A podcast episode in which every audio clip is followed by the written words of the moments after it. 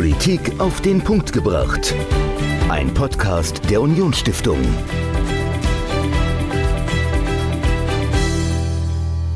Drei Tage lang wurde in den Niederlanden gewählt, ein neues Parlament und damit auch eine neue Regierung. Hallo und herzlich willkommen zu Politik auf den Punkt gebracht, dem Podcast der Unionsstiftung. Und wir wollen genau über diese Wahl sprechen dieses Mal.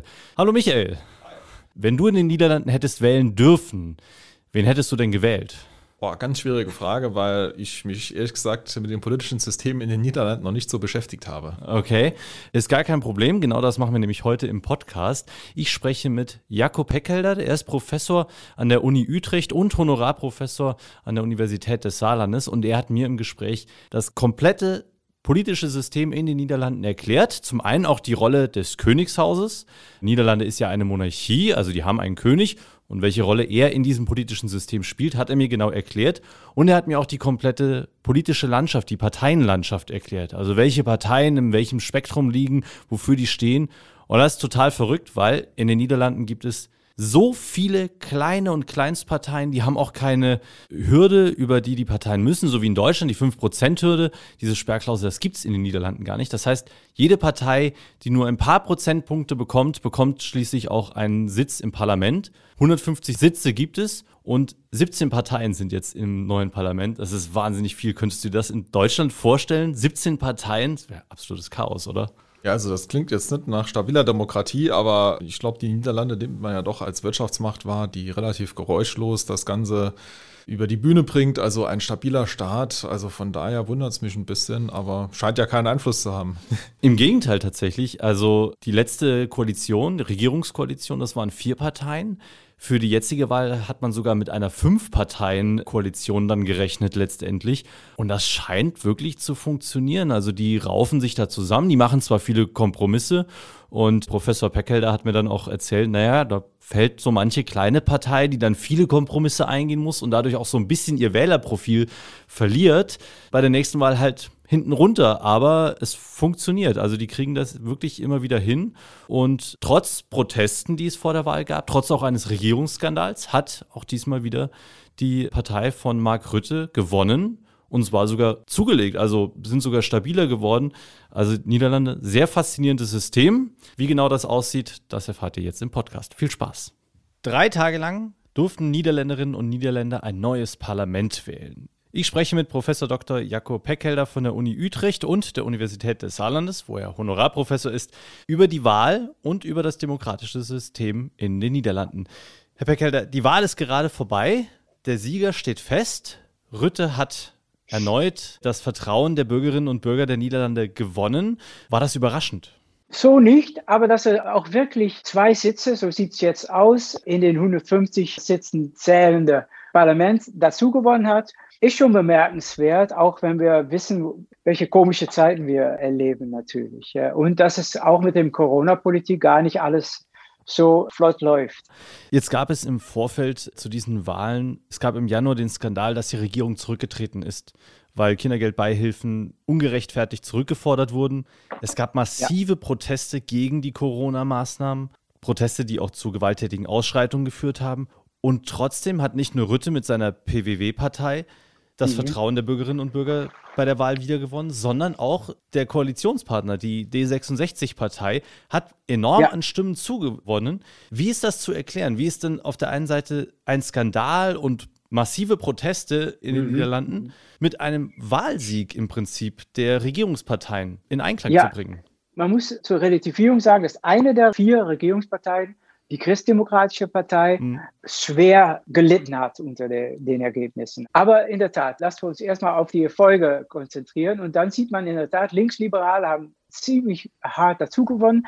Die waren zufälligerweise nicht so auf diesen Resorts, die mit Corona zu viel zu tun hatten. Also da sind sie auch ein bisschen glimpflich davongekommen. Und dazu könnte man auch sagen, wir haben eine sehr attraktive, interessante, kosmopolitische Politikerin, mhm als relativ neue, also das vor einem Jahr, glaube ich, als neue Listenanführer gewählt. Bei uns ist das nicht gleich auch Parteivorsitz, darum mhm. sage ich das so, aber Listenanführer gewählt.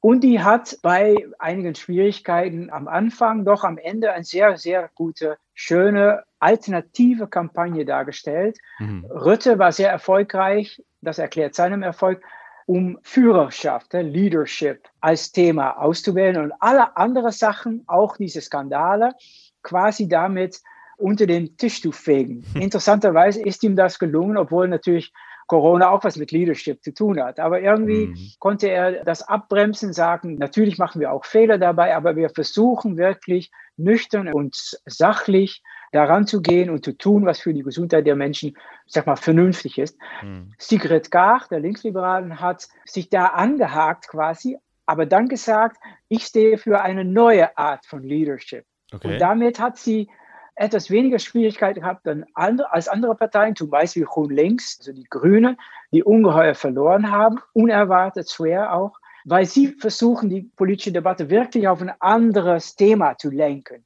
Sie hat sich quasi angehakt an dem Thema, was in jeder Munde schon ist, mhm. und eine kleine Variante daran gemacht, äh, okay. äh, hat da, damit viel Erfolg gehabt. Andere Parteien, die versucht haben, total neue Themen zu bringen die sehr wichtig sind, wie Klima zum Beispiel, haben total keinen Erfolg damit gehabt, da wirklich durchzukommen. Das wurde einfach nicht ganz groß. Das habe ich auch Dienstag noch erklärt. In der Facebook-Live-Sendung wurde das nicht ganz groß aufgegriffen. Auch nicht von den Medien und sicher auch nicht von den Wählern. Also man kann wirklich sagen, nicht nur, dass diese drei Tage Wahlperiode Corona bedingt waren, sondern die ganze Wahl war eine Corona-Wahl, könnte man theoretisch ja, sagen. Und das merkt man auch an den Rechtspopulist Thierry Baudet, vom Forum für Demokratie, der unerwartet viel gewonnen hat. Also er stand mittlerweile auch so vor zwei Jahren auch mal mit 20 Sitze da, virtuell hm. in den Umfragen. Also so ist es nicht gekommen. Aber er hat acht Sitze, von zwei auf acht Sitze hat er zugelegt und das hat man so nicht erwartet. Auch weil er im letzten Jahr eigentlich ein Skandal an den anderen gereiht hatte, inklusive antisemitischen Aussprachen, insbesondere von jugendlichen Parteimitgliedern auf deren internen Chat-Accounts und dergleichen, die er nicht korrigieren wollte. Und das ist dann schon bemerkenswert. Aber er hat sich eigentlich erst in den letzten drei, vier Wochen, na, vielleicht etwas länger, aber sagen wir seit der Jahreswechsel ummodelliert als der Corona quasi Leugner, jedenfalls der Bekämpfer der Corona-Politik. Es sind jetzt, was ich jetzt gelesen habe, 17 Fraktionen die im neuen niederländischen Parlament Stimmt. drin sein werden. Wahnsinnig viel. Sie haben ja auch keine ja. 5%-Hürde. Bevor ja. wir in die Spekulationen reingehen, welche Koalitionen sich denn jetzt wirklich einen mhm. Tag nach der Wahl möglicherweise ergeben könnten, lassen Sie uns doch mal ein bisschen auf das System gucken. Die Niederlande ja. hat einen König. Sie sind eigentlich eine Monarchie, eine konstitutionelle Monarchie. Wie ist denn dieses ganze politische System in den Niederlanden überhaupt aufgebaut? Im Prinzip ist es natürlich eine parlamentarische Demokratie. Der König spielt nur eine symbolische Rolle, kann sich aber informieren lassen, kann auch ungefragt Rat erteilen, hinter verschlossenen Türen, wohlgemerkt, aber trotzdem, dadurch hat er natürlich doch einen gewissen Einfluss. Aber das ist, aber im Prinzip unterscheidet die Niederlande also nicht so viel von Deutschland, ist aber ein viel zentralistischer Land, das ist wichtig zu bedenken. Wir haben keine Teilstaaten oder Bundesstaaten, oder, aber es ist einfach ein zentralistischer Staat mhm. mit einer Regierung in Den Haag, mit einer Verfassung etc. Und das heißt auch, dass viel Macht und viel Einfluss und viel Debatte konzentriert ist wirklich auf diesem einen Parlament dort in Den Haag.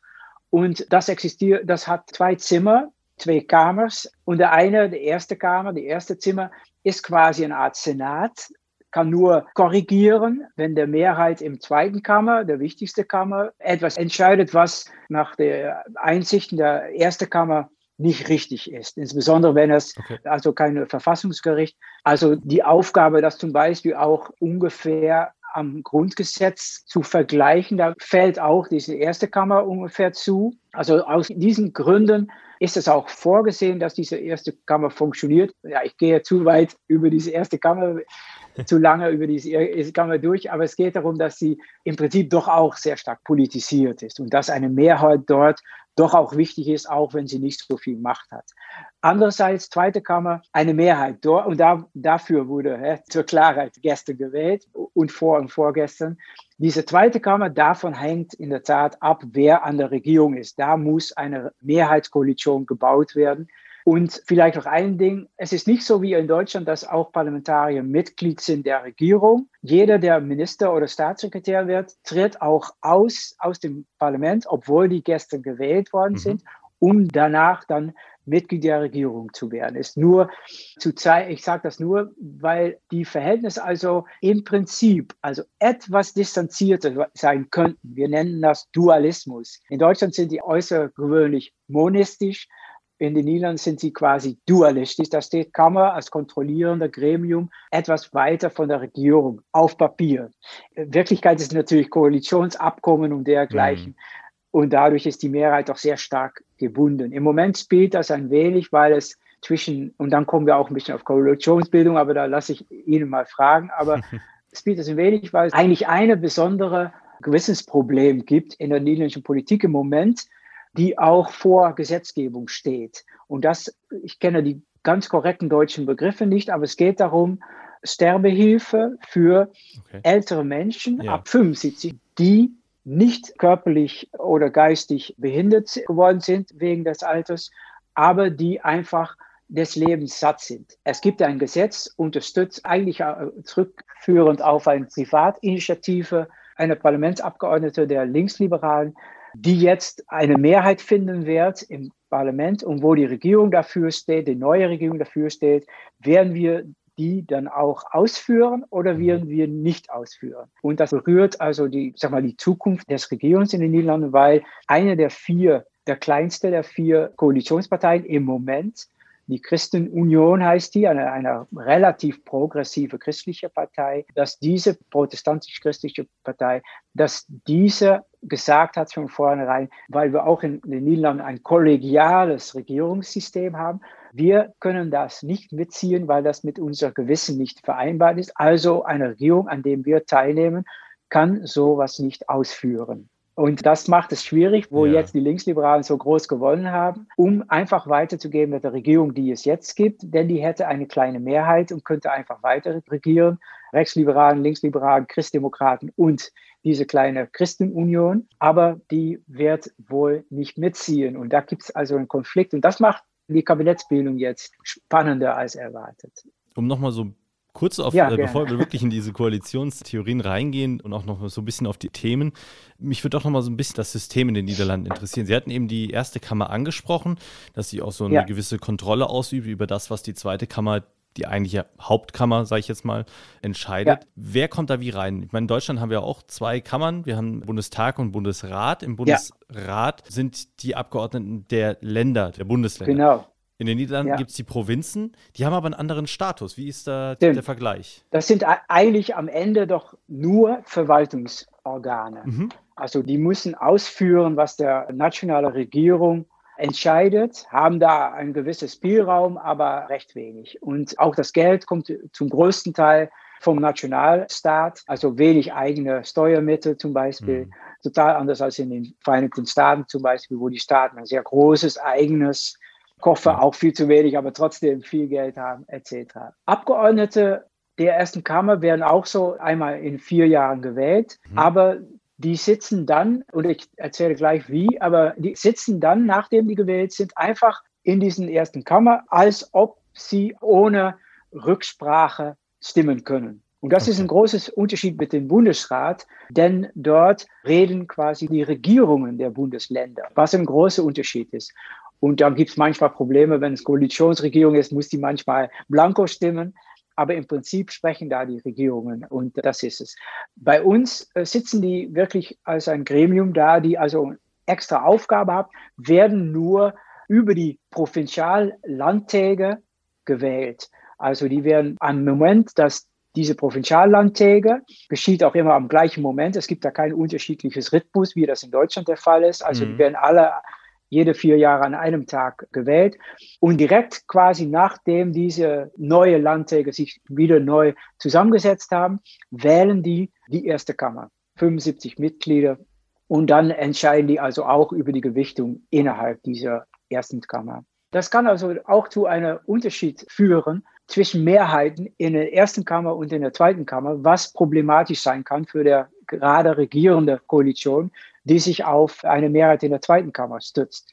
Okay. Weil der Rhythmus meistens kommt es dann so, und das ist mehr Zufall, als dass es orchestriert wird, weil meistens kommt es dann so, dass ungefähr zwei Jahre nachdem eine Regierung an der Macht ist, diese Provinziallandtagswahlen stattfinden und ja. eine neue erste Kammer gewählt wird. Und dann kann es auf einmal problematisch werden, Sachen durch die erste Kammer hindurch zu kriegen, wo man früher kein Problem hatte. Und dann, okay. ja, das wird das Regieren schwerer. Ja. ja. Bisschen vergleichbar mit den USA, wo auch zwei Jahre ja. nach der Präsidentschaftswahl ja, genau. die Hälfte vom Repräsentantenhaus neu gewählt wird und dann manchmal die mhm. Regierung Schwierigkeiten hat nach zwei Jahren, weil das genau. Repräsentantenhaus plötzlich nicht mehr rot, sondern blau ist oder umgekehrt. Ähm, genau. Okay, okay, alles klar. Wie ist denn die Rolle von quasi dem Chef der Regierung? In dem Fall ist es ja Rütte im Moment noch bei Ihnen. Rütte, ja. Ist das vergleichbar mit in Deutschland Angela Merkel oder hat er eine andere Rolle?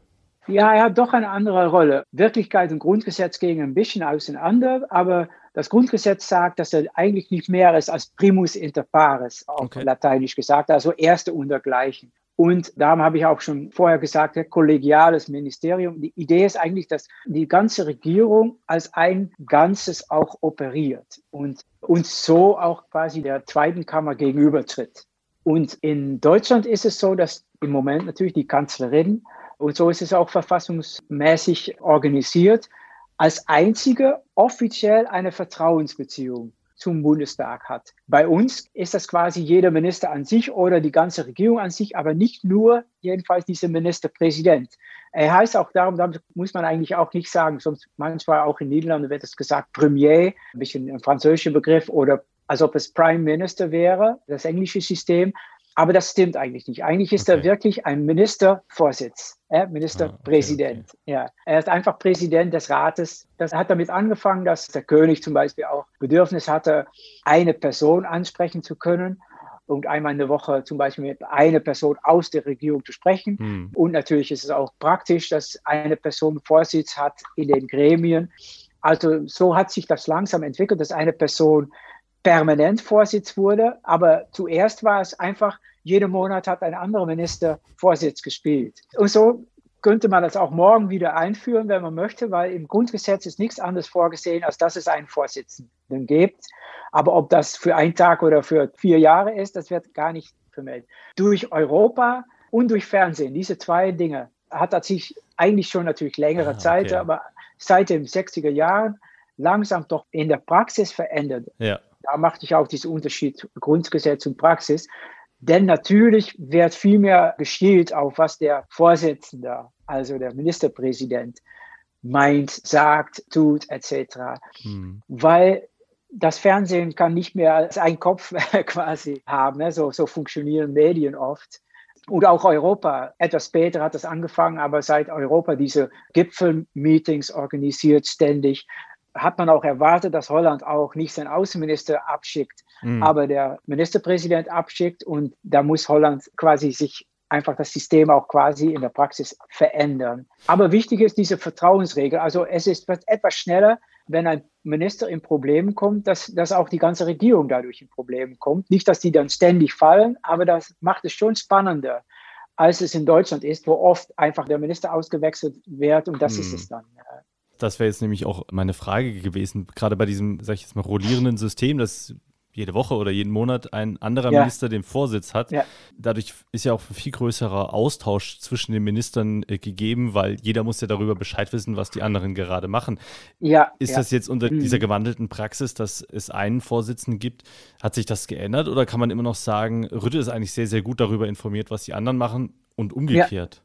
Ja, nee, auch umgekehrt. Sicher im Vergleich zu Deutschland. Also mhm. es gibt weniger diese Alleinarbeit, die man in Deutschland oft hört, dass die eher zuerst in ihrem Ressort ein bestimmtes Gesetz zum Beispiel vorbereiten, darüber oft gar noch nicht so groß reden mit anderen Ministerien. Ja. Und dann kommt es mal im Kabinett bei uns wird das, und das führt nicht mal immer zu besseren Resultaten leider, mhm. aber bei uns kommt es viel früher zu Austausch. Jeder Freitagmorgen, und das zieht sich dann oft natürlich in der Länge den ganzen Tag hindurch, gibt es eine Ministerratssitzung. Außerdem gibt es noch an verschiedene Momente mit kleineren Unterräte werden die dann genannt, aber das heißt nicht, dass die weniger wichtig sind, aber zum Beispiel der Finanzpolitik-Unterrat hat, glaube ich, jeden Montagmorgen, aber die ganze sag mal, Woche Ablauf habe ich nicht im Kopf. aber die haben noch eine extra Sitzung etc. Okay, ja. Und dadurch ständiger Austausch. Also das ist viel mehr ein Merkmal, als das in Deutschland der Fall ist. Stimmt. Sehr spannendes System. Kommen wir nochmal auf die Parteien zu sprechen. Bei dieser Wahl standen jetzt, ja. glaube 37 Parteien ja. zur Wahl. Eine wahnsinnige Menge. Bei Bundestagswahlen ja. ist es natürlich auch sehr viel in Deutschland. Aber dadurch, dass es ja in den Niederlanden keine 5%-Hürde gibt oder sonstige Beschränkungen, mhm.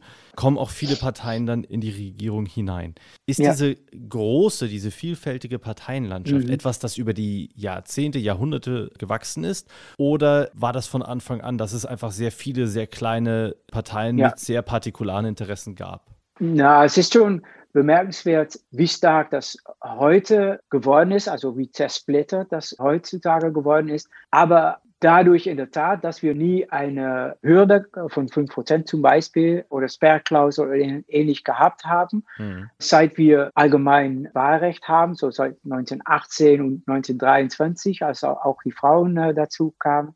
Dadurch haben sich immer relativ viele Parteien durchgerungen. Und auch da, dort, da, da habe ich nicht gleich die Zahlen parat, aber auch in den 20er und 30er Jahren war es relativ normal, dass es wenigstens etwa 10, 11 Parteien vertreten waren.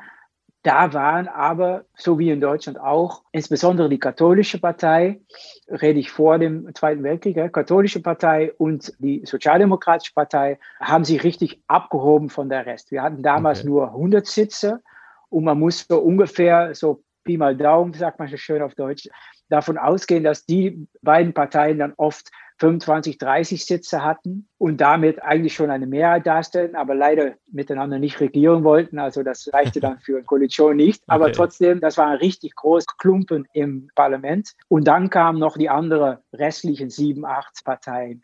Nach dem Zweiten Weltkrieg haben die Konfessionellen, es gab auch eine relativ große lassen wir sagen, orthodox-protestantische Partei und noch eine ein bisschen fagere, breitere, nicht mal größere, aber mehr so liberalere protestantische Partei und dann diese katholische Partei haben sich langsam mehr zusammengetan, okay. sind oft nicht mehr ohne einander in eine Regierung hineingetreten und haben am Ende 1980 auch eine Art niederländische Unionspartei gegründet. Wir nennen das äh, christlich-demokratische Aufruf, wenn man es auf Deutsch übersetzen würde. Ein bisschen fremder Name, auch ein bisschen altmodischer Name, wenn man bedenkt, dass es erst 1980 gegründet wurde. Ja. Aber Appell heißt das nämlich auf okay. Niederländisch, was eigentlich Französisch ist. Aber gut, jedenfalls diese CDA, die dann geformt wurde, auch wieder gemeinsam mit den Sozialdemokraten, haben sehr lange, so bis zu zwei Drittel der Sitze gewonnen, ständig, immer okay. wieder, gegen 50 Sitze, auch wenn ja. das Parlament dann mittlerweile 150 Sitze war, also gegen 50 Sitze hatten, haben die locker gewonnen, bis 1994, als das quasi erst zusammengebrochen ist. Und dann sind wir eigentlich in der Welt der heutigen Tage angelangt. Und da gab es auf einmal älteren Parteien, zum Beispiel für ältere Menschen. Da gab es auf einmal eine Umweltpartei, dieses Grün-Links, wie ich erwähnt habe. Mm. Nicht das beste Beispiel, aber lassen wir die Details. Aber jedenfalls, da gab es auf einmal und seit Anfang dieses Jahrhunderts haben wir dann auch eine rechtspopulistische Seite. Mehrere Parteien, seit gestern sogar eine dritte kleine rechtspopulistische Partei dazu in der zweiten Kammer. Wie schwierig gestalten sich denn unter so vielen Parteien, die dann auch gewählt werden, die dann auch im Parlament einziehen, manchmal nur mit ein, zwei oder drei Mandaten? Ja, ja. Ähm, wie schwierig gestalten sich denn da Koalitionsverhandlungen? Wie viele Kompromisse müssen die Parteien eingehen? Und verwäscht das dann nicht in, aus der Sicht der Wähler auch so ein bisschen ja. die, die Identität der Parteien? Ja, sicher, das ist ganz gut beobachtet. Das ist echt ein Problem. Insbesondere auch, denke ich, bei in der heutigen Zeit Menschen auch sehr stark sag mal, auf Identität bauen, wenn sie ihre Entscheidung äh, treffen wollen. Ja. Und dann natürlich enttäuscht werden, wenn in der Tat in der Koalitionsbildungsphase, auch übrigens im Gesetzgebungsprozess danach und auch in der Kontrolle sogar der Regierung danach, in den vier Jahren, die normalerweise eine Regierung sitzt, dann sieht man, dass die Wähler schon sehr schnell enttäuscht sind, wenn eine Partei, weil sie zum Beispiel eine kleine Komma in der Gesetzgebung verändert haben kann, sich entscheidet, für ein Gesetz mit der Regierung mitzustimmen und die Regierung damit vielleicht auch zu einer Mehrheit zu verhelfen, hm. während alle anderen Aspekte des Parteiprogramms total nicht durchgesetzt werden können. Und man sieht auch, ist mir auch aufgefallen, dass zum Beispiel gestern, wenn man so sah, auch eine Partei wie Partei von der Arbeit, die auf sehr niedrigem Niveau, neun Sitze nur, also diese alte Sozialdemokratische Partei, ist jetzt die größte linke Partei wieder mhm. mit neun Sitze, also auf 150. Also das ist weniger als 5,6 Prozent, glaube ich, der, der mhm. Stimmen. Also ja. Das ist verheerend natürlich von einer Sozialdemokratie. Ich wollte nur sagen, dass diese Partei, die stabil geblieben ist, trotzdem etwa ein Drittel neuer Stimmen bekommen hat und auch ein Drittel der Stimmen verloren hat an anderen Parteien. Also auf diesem niedrigen Niveau kann sie nicht mal 5,6 Prozent der Stimmen festhalten. Wäre die vier Jahre her sie gestimmt haben, jetzt wieder stimmen zu lassen. Nee, okay. sie verliert trotzdem doch wieder. Und das ist auch das ist, glaube ich, typisch für die niederländische Parteienlandschaft heutzutage. Jedes Mal erneut, jede vier Jahre, diese Wechselwähler, die wählen dann erneut, aber die machen dann erneut ihren Kopf, was sollen wir wählen, statt mhm. einfach in der Ecke zu bleiben, quasi, um mal, mal zu versuchen, ob das dann auf Dauer was bringt. Und das macht, ja, das macht natürlich auch für Politiker. Man bekommt schon manchmal Mitleid, natürlich. Ungeheuer schwierig, da irgendwie was zu gestalten, weil da braucht man oft mehr als vier Jahre natürlich, um da irgendwie endlich mal richtigen Einfluss zurückzugewinnen, wenn man so abgerutscht ist, wie viele Parteien das in den letzten 20 Jahren, 30 Jahren schon mittlerweile, das erlebt haben, seit, seit frühen 90er Jahren. Wie stark ist denn überhaupt die Identifikation der Wähler mit Parteien? Ich meine, der Blick von hier aus Deutschland, ja. von jemandem, der das, die Parteien so gut wie gar nicht kennt und irgendwo einordnen könnte, ja. ich zumindest äh, sehe vor allem dann die Person. Rütte, ja. Gerd Wilders oder jetzt von der Partei D66, die ich vom Namen her und überhaupt nicht einordnen ja, könnte, genau. muss ich gestehen. Ja, Aber ja. der Name der Listenführerin, Frau Karg, der ist mir jetzt bekannt. Ist denn das in den Niederlanden ein ähnliches Phänomen, dass es eher jetzt ja, auf ja. eine Personalwahl hinausläuft, dass man sagt, ja, okay, der, der Gerd Wilders, was der sagt, ist mhm. okay. Oder dass die Frau Karg sagt, das gefällt mir, das wähle ich. Die Partei, die dahinter ja. steht, ist mir relativ egal. Ist es das oder ist das ein, ein vereinfachtes Bild, das ich jetzt aus meiner laienhaften deutschen Sicht so projiziere? Nee, das stimmt schon. Es ist sehr stark personalisiert. Und leider ist das System weniger als das deutsche System dafür geeignet. Denn es ist schwieriger, seine persönliche Präferenz auszusprechen über eine bestimmte Person und nicht mhm. damit, ja, nee, ich mache es ein bisschen zu komplex. Ich meine nur, wir wählen eigentlich auf Parteienlisten. Mhm. Auf diese Parteienlisten kann man aber anzeigen, welche Person auf dieser Liste dich, wenn du diese Liste wählst, nicht auf andere Weise. Man hat nur eine Stimme, aber dann kann mhm. man trotzdem auch Nummer 3, 4, 8, 28 etc. kann man auch wählen. Man mhm. braucht nicht nur die ganze Liste zu wählen. Das ist also weniger Parteisache, wie die Reihenfolge stattfindet. Aber weil wir keine Direktmandate und keine Wahldistrikte, Wahlkreise haben,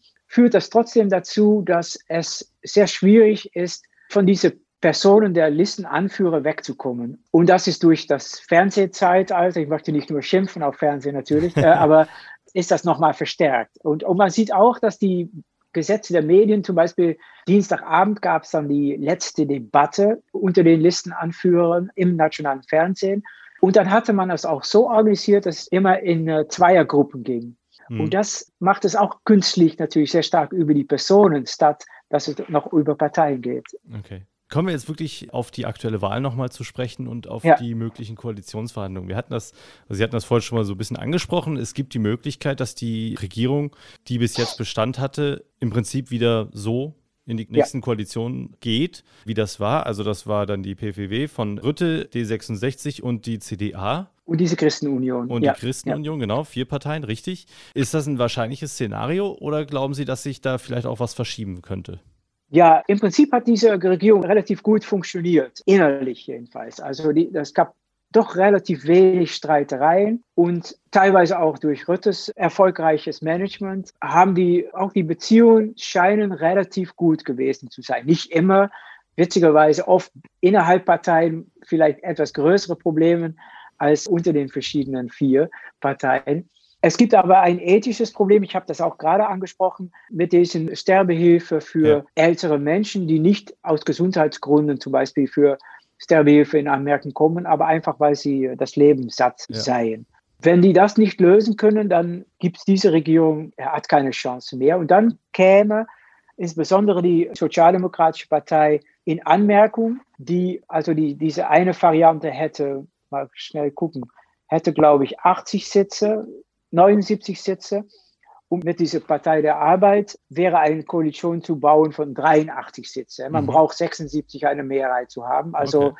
Das eine wäre eine Mehrheit von vier, dann hätte man eine Mehrheit von sieben Sitze, etwas komfortabler, wenn mal mhm. eine abspringt, was heutzutage auch relativ oft passiert. Und die Partei von der Arbeit, obwohl die also kein gutes Ergebnis hatte, einfach stabil geblieben auf das historische niedrige Ebene von 2017. Trotzdem würde die wahrscheinlich sowas mitmachen, wenn natürlich gewisse linke Programmpunkte, insbesondere in der Sozialpolitik, mhm. vielleicht auch ein bisschen Kulturpolitik, erreicht würden. Auch müsste die Regierung, aber das ist mit äh, Sigrid Kaag von den Linksliberalen gut aufgehoben, eigentlich schon arrangiert quasi, müsste auch etwas positiver sich in Europa aufstellen. Weil Rütte ist da oft auch um die rechte Flanke abzusichern quasi oder versuchen jedenfalls das so viel wie möglich zu schließen. Seiner Partei, um da nicht Stimmen zu verlieren, ist er oft sehr skeptisch in Brüssel und okay. auch er hatte das bei diesem großen Gipfel über Hilfe an Italien und Griechenland ja, in, der ja. in Spanien in der Corona-Bekämpfung, hatte ein Buch von Chopin, äh, eine Biografie über Chopin mitgenommen im Europarat, weil er sich das alles nicht, sag mal, sonderlich aktiv anhören wollte. okay. Und damit hat er keine gute Schau ja. in Brüssel gemacht. Er wird auch seitdem relativ hart kritisiert von anderen Regierungsanführern. Ja. Aber in Holland, bei einem Teil des Publikums, ist das gut angekommen. Und das muss er wohl ein bisschen lassen, unterlassen, wo diese jetzt so wichtige Partei geworden ist, weil ja. die jetzt zweite Partei geworden ist. Und Sigrid Kaag als Person ist auch sehr europafreundlich, also die ja, würde das ja. auch nicht mitziehen. Was ich übrigens, wenn ich über Europa rede, vielleicht wollen Sie das auch noch ansprechen, aber was ich doch noch bemerken würde, die Niederlande haben auch eine Premiere, denn zum ersten Mal hat Volt, der europäische genau. Partei, drei Sitze im mhm. Parlament gewonnen, also auf Sprung drei Sitze. Und das ist schon bemerkenswert und interessant, auch eine interessante europäische Entwicklung. Ich bin auch gespannt, ob das auch, man muss dann auch natürlich auch gleich fünf Prozent der Stimmen holen, aber mhm. ob das in September auch in Deutschland passieren wird. Weil sie wird sich stellen, habe ich verstanden. Mhm. Und ja, Gut, sind spannend, aber, glaube ich, also auch in den Medien hört man sehr, sehr wenig von der Partei. Ich habe jetzt auch im Zusammenhang mit der Wahl in den Niederlanden zum ersten Mal so richtig von dieser Partei auch mitbekommen und ist natürlich ein Erfolg in den Niederlanden, gar keine Frage. Ob sich das auf Deutschland dann auch übertragen wird, sei dahinzustellen, ja. weil hier ist im Moment auch Corona das allein bestimmte Thema. Ob dann Themen ja. wie Klimawandel oder Europa noch eine Chance genau. haben, bleibt natürlich abzuwarten. Meine letzte Frage wäre aber nochmal zu den Koalitionsverhandlungen. Eine mhm. Koalition auf der rechten Seite des parteilichen Spektrums, wäre das auch eine ja. Option oder ist das eher unwahrscheinlich? Ja, gute Frage. Eher unwahrscheinlich. Die Partei von Baudet, Forum für Demokratie, ich spreche darüber zuerst, ist eigentlich total tabuisiert, weil okay. sie so hart Anti-Corona-Maßnahmen sich aufgestellt hat, weil sie äh, so enttarnt ist quasi doch als eine total offene Flanke zu haben gegenüber Rechtsextremismus mhm. und Rassismus. Also jeder hat diese Partei eigentlich ausgeschlossen. PVV von Wilders ist ein anderes Problem. Inhaltlich liegt er auf gewissen Themen, Migration, nicht so weit von der VVD, von Rütte erweitert. Er hat aber eine Rolle gespielt bei dem ersten Kabinett Rütte. Und das mhm. ist politisch eigentlich sehr lange her, also 2010 bis 2012. Aber das ist durch ihn so stark, ich, ich mache es zu kompliziert, diese Regierung ist so, ist gestürzt durch sein nicht konstruktiven Benehmen damals. Und Rütte und auch das CDA, der damals auch Teil der Regierung war, die haben überhaupt keine Lust, um nochmal mit Wilders. Die trauen einfach Wilders nicht. Und mhm. Wilders, es ist wirklich ein Wilders-Verein. Also es ist nicht so, dass man darauf bauen kann, dass man einige andere Leute da als Minister reinholt oder sowas. Ja. Und dann wird sich das schon richten. Nee, weil, wenn man Wilders nicht vertraut, kann man auch diese Partei nicht vertrauen, wie Wilders auch keine anderen mhm. Leute vertraut innerhalb seiner Organisation wie sich selbst. Also das ist, das macht es auch sehr schwierig. Sonst könnte man natürlich mit alle anderen Parteien könnte man sagen, ja, diese eine Person stellen wir ja. dann kalt und wir machen trotzdem Geschäfte mit denen, aber das ist mit dieser eine Partei wirklich nicht zu tun. Ja, das, das ist also darum auch ganz offen ausgesprochen, noch offener als vier Jahre her, hat Rütte schon sehr früh gesagt, mit Wilders und mit Forum mache ich keine gemeine Sache. Damit ist eigentlich alles klar geworden, weil ohne VVD geht es sowieso nicht natürlich. Die Situation in den Niederlanden nach der Wahl, der dreitägigen besonderen Corona-Wahl. Professor Peckelder, vielen herzlichen Dank für die Erläuterung zum politischen System in den Niederlanden und zu den möglichen Koalitionsverhandlungen, die uns, die Sie vor allem dann in den Niederlanden erwarten werden. Herzlichen Dank für das Gespräch. Gern geschehen. Wiedersehen. Professor Jakob Peckelder von der Uni Utrecht und der Universität des Saarlandes mit mir im Gespräch über das politische System in den Niederlanden und die Wahl, die drei Tage lang gedauert hat wegen Corona und ja, was das mögliche Ergebnis einer Koalition dann sein könnte. Beim nächsten Mal sprechen wir über ein ganz, ganz anderes Thema, Michael, denn wir von der Unionsstiftung, wir machen ja auch ein bisschen Kunst- und Kulturförderung. Und vielleicht kannst du mal ein bisschen erzählen, was wir da machen und was wir jetzt ganz neu geplant haben auch. Also wir machen da ganz, ganz viel. Also die Unionsstiftung fördert ja schon seit vielen Jahren die Kunst und Kultur im Saarland. Wir haben während der Corona-Pandemie ein Hilfsprogramm für Künstlerinnen und Künstler aufgelegt, nicht nur im Saarland, sondern auch in der angrenzenden Großregion. Dort insgesamt 70.000 Euro investiert, wow. wo wir 70 Künstlerinnen und Künstler unterstützt haben. Aber wir fördern auch Projekte, haben hier bei uns im Haus eine tolle Ausstellung, die man jederzeit oder nicht jederzeit, aber bald wieder besuchen kann. Wir machen Kunstausstellungen bei uns. Und ja, jetzt haben wir ein neues Format. Also das gefällt mir wirklich sehr, sehr gut. Dominik, was gibt's denn da? Genau. Kulturtalk im Union Square, so heißt unser neues Format. Findet ihr auf YouTube, auf unserem YouTube-Kanal Union Square TV.